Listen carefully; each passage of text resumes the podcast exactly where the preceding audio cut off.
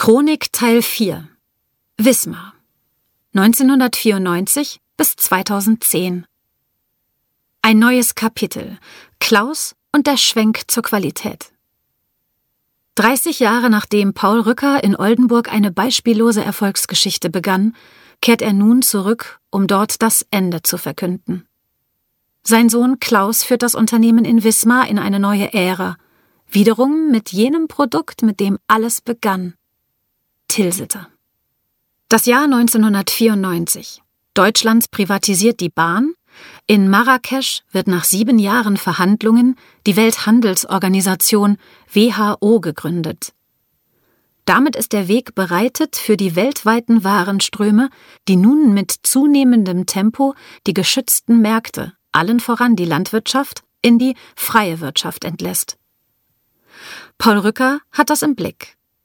Was bedeutet die Globalisierung für ein norddeutsches Familienunternehmen, das nun verstärkt gegen immer größer werdende Genossenschaften und multinationale Konzerne antreten muss?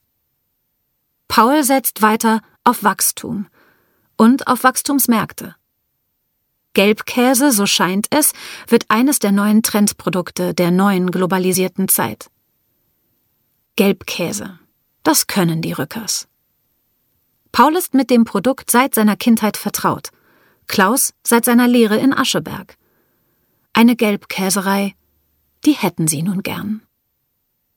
Nach der Wiedervereinigung versucht die Familie Rücker, einen Milchverarbeitungsbetrieb in Mecklenburg-Vorpommern von der Treuhand zu kaufen.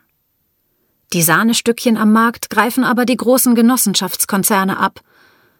Dass auch der Betrieb in Wismar eine Perle ist, erkennt man nur mit der nötigen unternehmerischen Fantasie.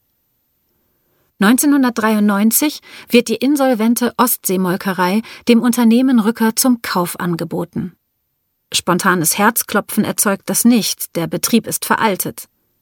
Andererseits, wenn ein Rücker einen Tilsiter sieht, schaut er doch noch mal genauer hin.